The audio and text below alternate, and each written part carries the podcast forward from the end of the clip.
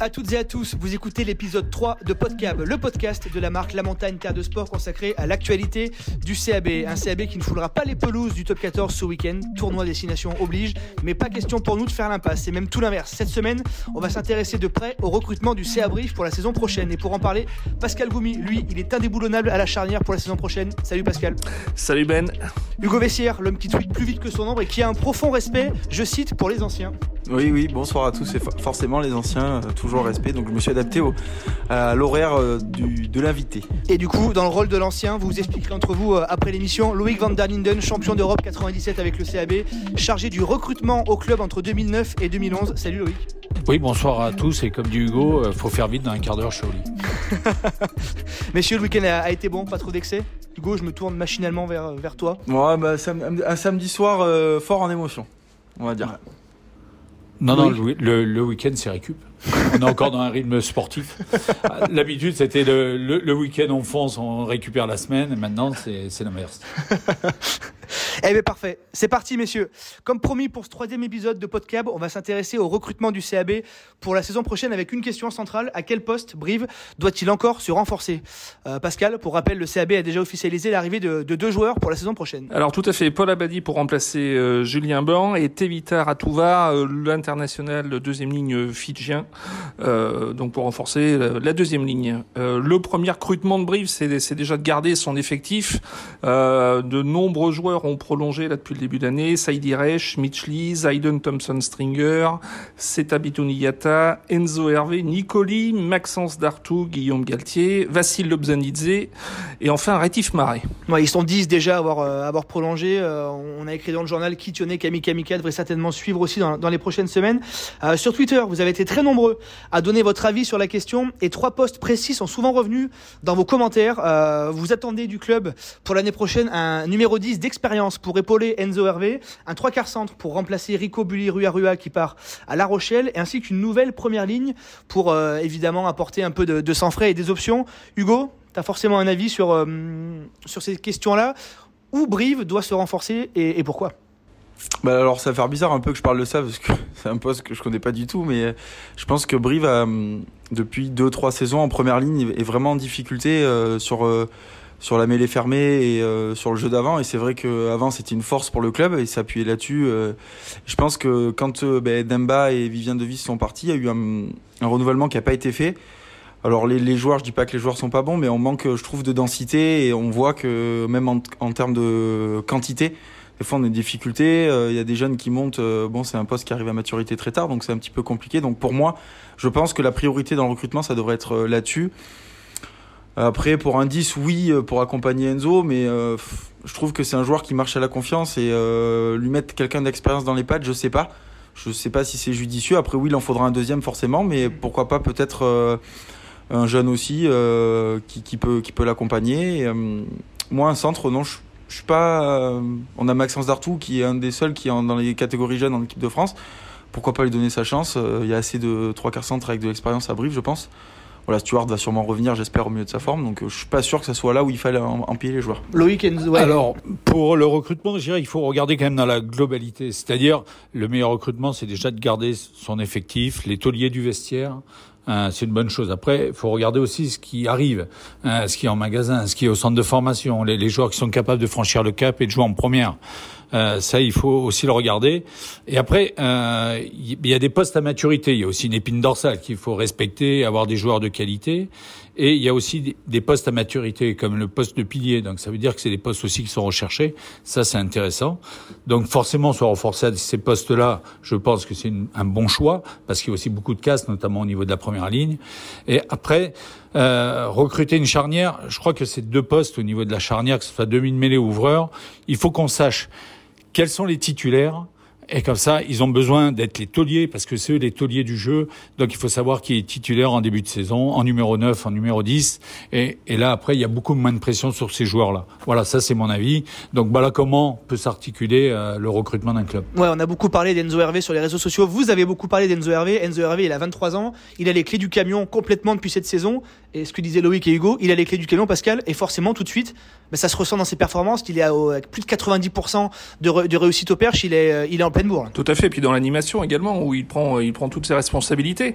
Alors, il, il, il bénéficie euh, des blessures à répétition aussi de sport holding, il faut le dire, et, et également euh, des, euh, des absences pour cause de sélection de Tedo Abzondadze qui font que au jour d'aujourd'hui, Enzo est, est, le numéro 1 au poste 10. Alors, est-ce qu'il lui faudrait quelqu'un à ses côtés pour la saison prochaine? Je serais tenté de répondre oui. Un chaperon, un chaperon. Oui, oui, oui. Un, un, complément, un complément, parce qu'il peut pas tenir toute la saison euh, tout seul. Puis on, on, voit quand même que Stuart est, est relativement fragile depuis deux saisons. Ouais, on parlant. rappelle que Thomas Larangera peut éventuellement évoluer dépanner, ouais. en, en, 10, lui l'arrière. Qu'est-ce que tu en penses toi? Est-ce que Hugo, tu penses que Thomas doit potentiellement venir dépanner en 10 ou maintenant il est installé à l'arrière, on n'y touche plus? Moi, pour moi, pour avoir joué pas mal avec Thomas, je, je pense pas que ça soit un 10. Et, bah, à ce niveau-là, il, peut y jouer et dépanner, oui, mais je pense que Aujourd'hui, on voit qu'à l'arrière, il est quand même très performant, il amène cette sécurité et puis c'est un cadre de l'équipe, donc on peut pas euh, le repositionner comme ça, euh, le, le, faire voyager. Mais pour revenir sur ce, que, disait Pascal, je pense que oui, un 10, mais aujourd'hui, trouver un 10 qui va venir pour être numéro 2 euh, d'expérience, ça va être compliqué. Donc euh, je pense qu'il en faut un parce que Enzo pourra pas faire toute la saison, c'est certain. Mais moi je prendrais plus de, dans le profil de même quelqu'un euh, jeune aussi, euh, voilà, qui est en formation, ça peut être un, un bon compromis. Qui les deux se tirent la bourre un peu mutuellement. Voilà, mais comme disait Loïc, c'est très c'est des joueurs qui ont besoin de confiance. Et moi, personnellement, je fonctionnais aussi comme ça. Quand on a la confiance, on est plus épanoui. Et surtout à ces postes-là, on n'a pas besoin de se dire si je fais un mauvais match, je vais pas être titulaire le week-end prochain. Il faut de la confiance, il faut engranger. Et on le voit, Enzo, il est en confiance. On voit les matchs qu'il fait, hein, franchement. Oui, Thomas, bon, je le connais bien parce que c'est moi qui l'a fait venir quand même à Brive. euh, des qualités de buteur, il les a. Euh, après, il, ben, il a un peu pâti par rapport à sa polyvalence parce qu'il il est il était bon en ouvreur, il était bon en centre, il était bon arrière, et euh, on le baladait un peu d'un poste à l'autre. Ça fait qu'il a jamais pu se fixer réellement un poste. Maintenant qu'il est fixé à l'arrière et, et qu'il donne euh, le plein rendement parce qu'il est bon au perche et, et, il arrive à être bon, d'avoir des bons timings, ça commence à rentrer. Bah, je crois qu'il faut le positionner à l'arrière et arrêter de le balader. Oui, il peut dépanner, mais après ça restera du dépannage. Euh, à un certain niveau, on fait plus de dépannage. Il faut des postes fixes et puis il faut le plein rendement. Ouais, messieurs, euh, une question qui se pose. Est-ce que pour Brive, que Brive franchisse un palier et vise un, un, potentiel top 6, on en a parlé la semaine dernière dans, l'émission, est-ce que Brive doit se renforcer avec des joueurs de classe mondiale, avec des joueurs bardés de, sélection, qui ont une expérience à travers la, la planète? Est-ce qu'il faut recruter euh, Cooper comme on avait pu lire il y a trois ans? Est-ce qu'il faut recruter des, stars mondiales? Alors, s'il y a les moyens, oui. Euh, la, star, euh, la star qui est vraiment la star, euh, on en aura toujours besoin. Euh, le joueur moyen qui se prend pour une star, non, ça il faut pas, parce que c'est là qu'on se met en danger.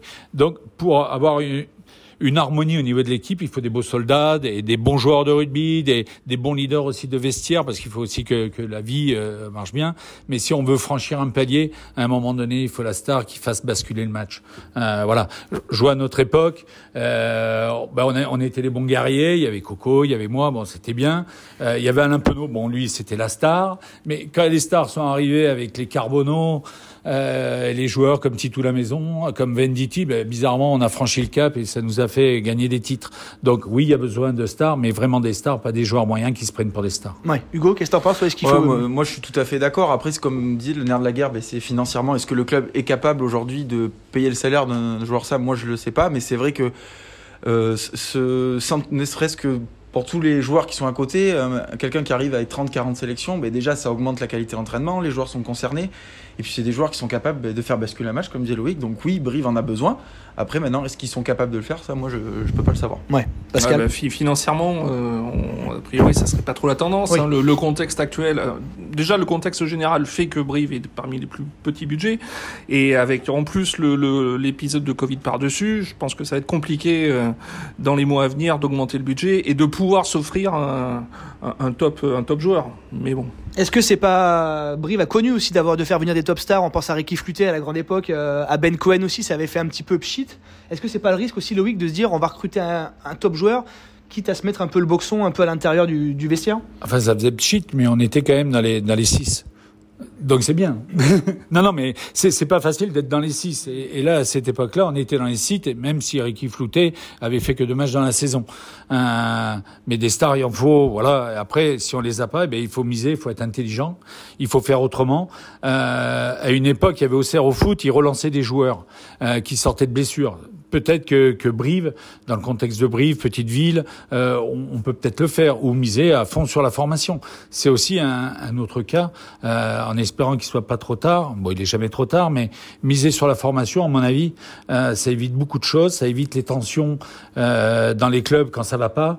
Euh, quand il y a des tensions dans les vestiaires. Je crois que les joueurs qui passent par la formation ont une certaine euh, connaissance du club, de certaines vertus, et il y aura jamais de problème. Ils sont capables de calmer le vestiaire, ils sont capables de respecter l'institution, parce que c'est toujours l'institution qui doit prendre le pas sur le reste, et, et d'avoir des joueurs du cru.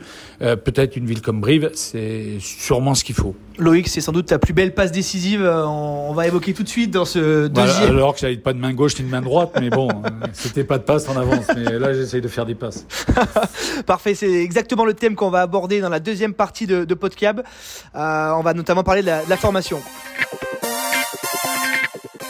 Pour cette seconde période de podcast, Loïc vous en a parlé, on va profiter de sa présence pour parler coulisses de transfert et formation. Comment les clubs font-ils pour attirer, de futures pépites? Loïc, du coup, à ton époque, c'est toi qui as, découvert, qui a fait venir entre autres Thomas Larangera, Seba Galala, Fabien Sanconi ou bien encore Sébastien Vamaina. Raconte-nous un petit peu comment ça s'était passé à l'époque. Alors bon, ça a été court, hein, ça a été deux ans. Euh, C'était Laurent qui était manager. Il disait bon voilà, l'avenir du club, on n'aura pas euh, des gros sponsors, des mécènes forcément tout le temps, même s'il y avait à cette époque de Richebourg. Et il faut essayer de bâtir sur l'avenir. Euh, donc c'est prendre un ancien joueur et essayer d'aller dénicher euh, mais les joueurs qui sont pour l'instant pas connus ou s'ils sont connus, essayer de les attirer, être un peu le, le FC Nantes, le, la JOCR du rugby.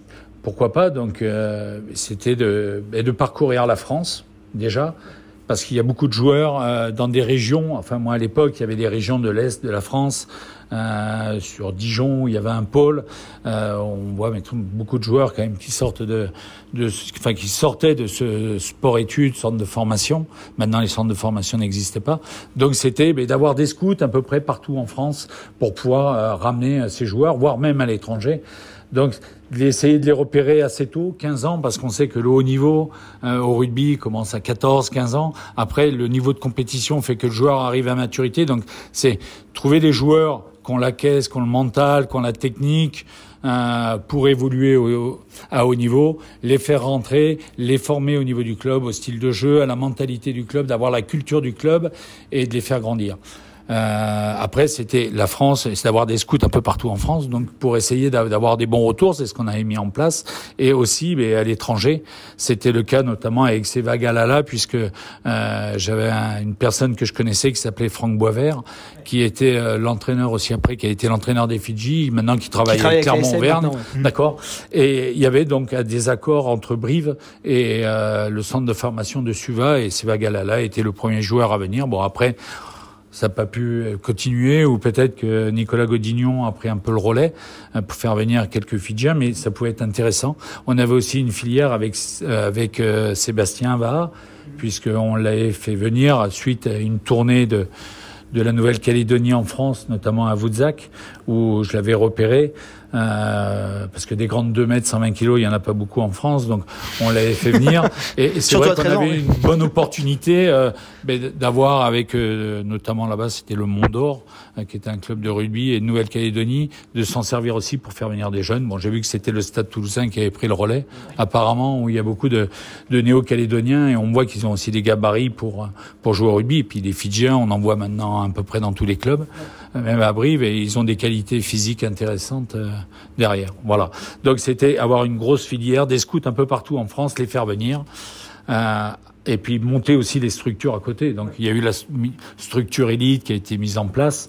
Euh, le centre de formation, bien sûr, est réservé qu'aux joueurs où on est sûr qu'ils risquent de passer. Enfin sûr, on n'est jamais sûr parce que on sait très bien que par rapport au centre de formation, si on a 10% de réussite et des joueurs qui seront pros plus tard et qui joueront en top 14, euh, c'est déjà bien. Donc euh, voilà, c'était c'était des paris sur l'avenir et recruter des jeunes un peu partout en France. Pascal, on sent que le club a, a repris ce virage un peu là. On en a parlé la semaine dernière encore. Il y a un centre de formation qui va voir le jour, un nouveau centre flambant neuf pour vraiment attirer, euh, les jeunes et pas, pas laisser partir les, jeunes talents. Tout à fait, c'est un des objectifs euh, pour les 10 ans à venir du club, de, refaire ce centre de formation, d'offrir de l'hébergement, puis surtout d'offrir un, lieu de vie et d'apprentissage euh, dans lequel les joueurs pourront à la fois enchaîner le, côté sportif et le côté formation professionnelle. Les deux sont, étroitement liés à Brive. Ouais, Hugo, t'es un enfant du, t'es un enfant du CAB, t'as connu toutes les catégories d'âge. Ce que disait euh, Loïc, ce sentiment d'appartenance, de se sentir vraiment euh, formé au club, d'avoir la chance de jouer en première, c'est hyper important ça? Bah ouais, franchement. Alors moi, pour ma, pour ma part, c'est vrai que quand Loïc était là, c'était au pile au moment où, où, où j'étais là, et notamment avec ce titre champion de France Crabos.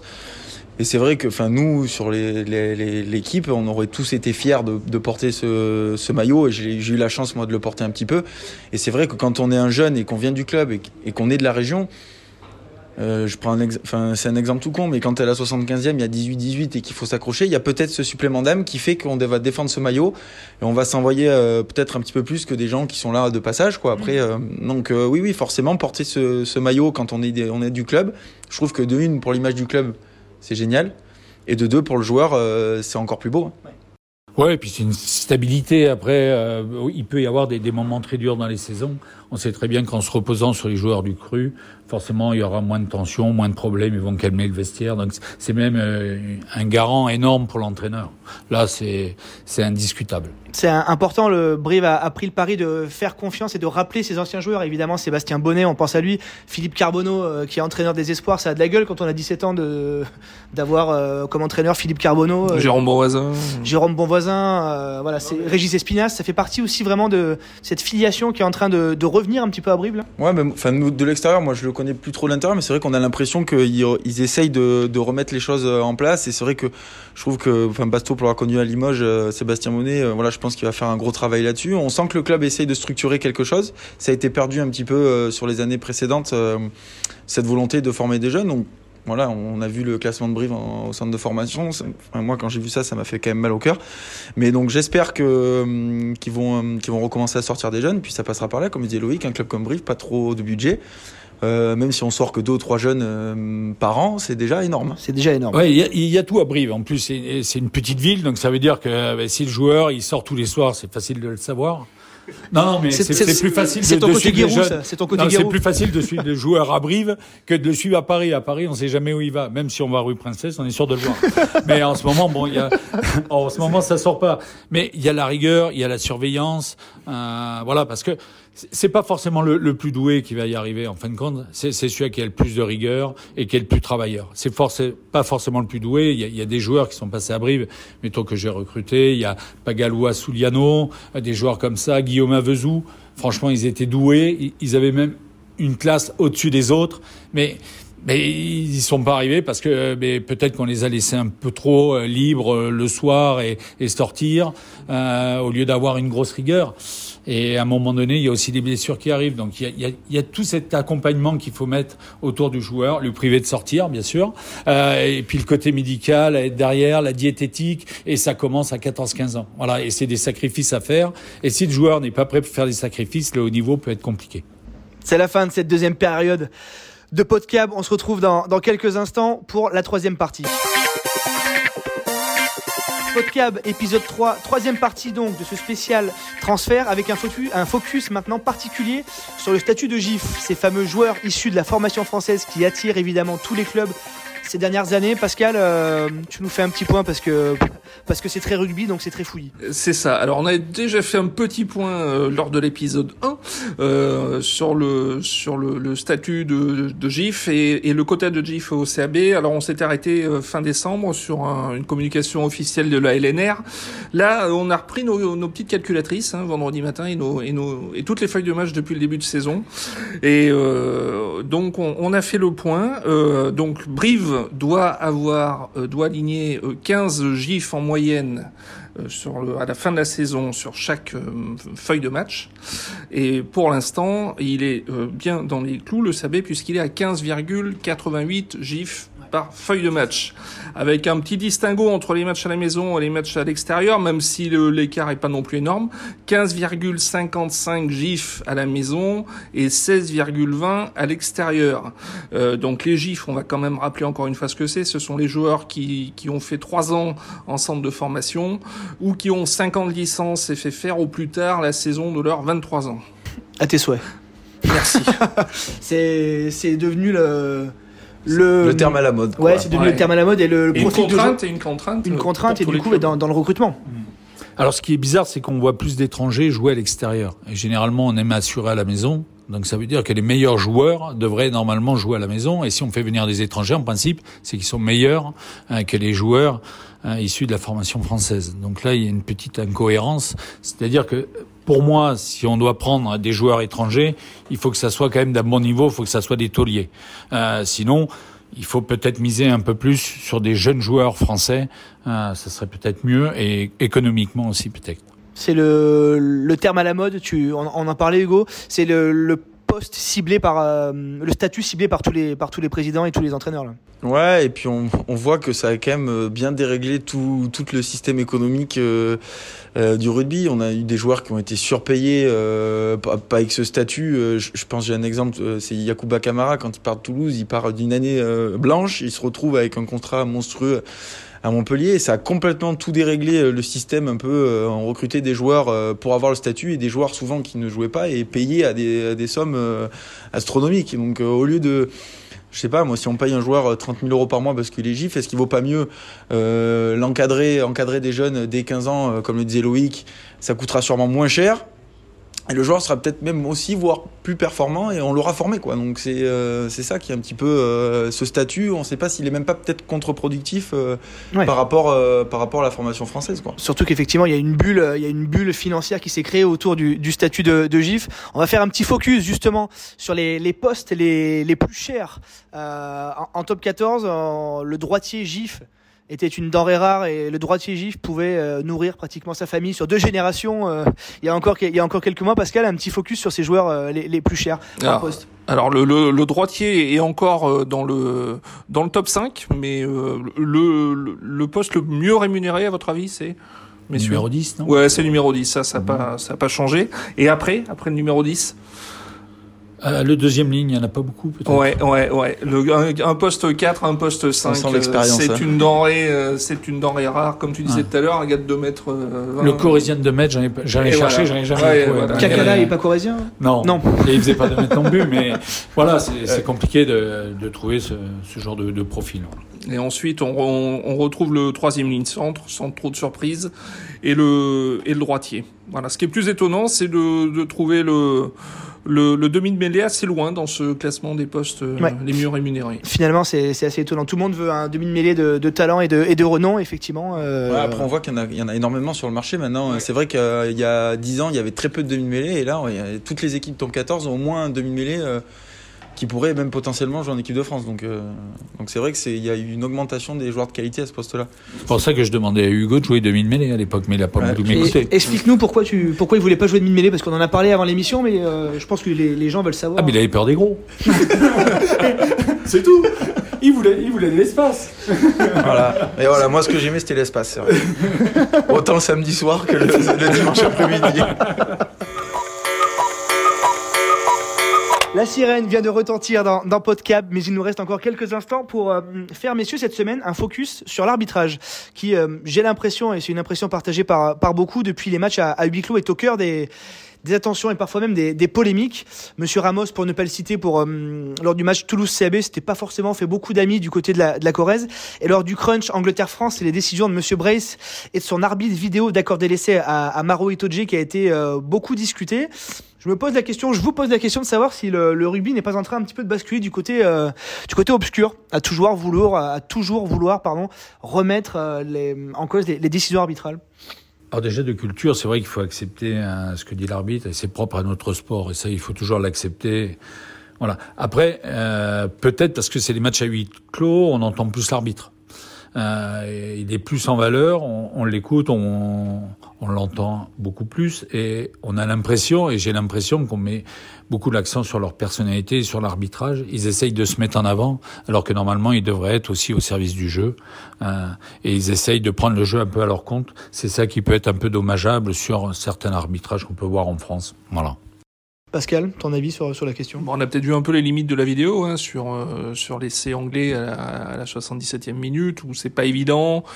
L'arbitre finit par euh, par accorder l'essai. C'est un peu les, la, toute la difficulté du rugby. Hein. Il suffit pas de franchir la ligne, il faut aussi. Euh... c'est la différence entre le foot US et, et le rugby. Hein. À l'époque, Loïc, on n'était pas emmerdé par ces questions-là. Ouais. Non, non, là, on n'était pas emmerdé. Mais pour, pour, moi, enfin, j'ai vu l'essai dictogé.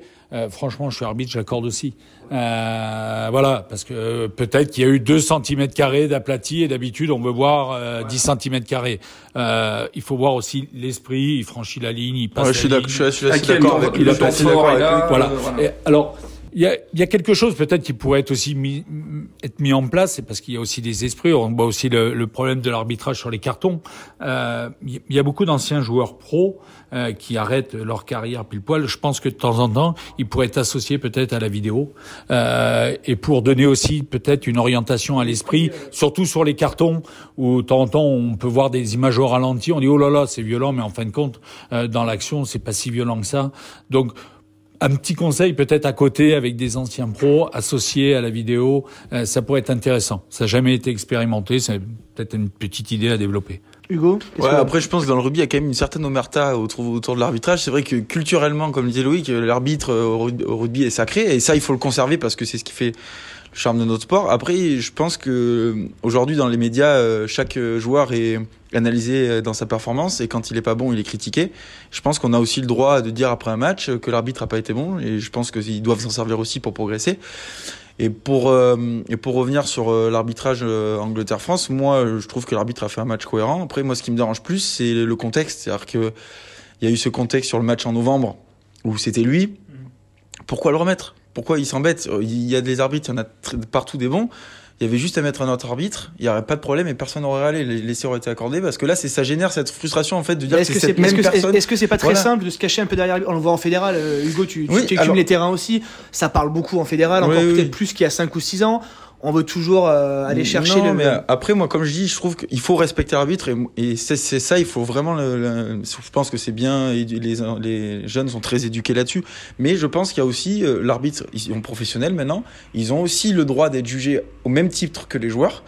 Donc dire, je pense euh, qu'un arbitre a été bon, il faut le dire aussi. Il n'a pas été bon, il faut le dire. Voilà. Alors après, c'est sûr que sur le match, on voit de plus en plus d'attitudes, les bras levés, etc. Ça, il faut vraiment l'arrêter parce que ça va pourrir notre sport. Mais je pense que l'arbitre doit quand même rendre des comptes, quoi. Voilà, c'est la fin de ce troisième épisode de, de Podcab. Merci messieurs pour votre participation et votre euh, expertise. Merci aussi à vous qui nous écoutez. Restez connectés sur la montagne Terre de Sport et à la semaine prochaine. Salut, merci messieurs. Merci. Au revoir, merci. Se friser la moustache, si belle sous les flashs, si douce que tu saches.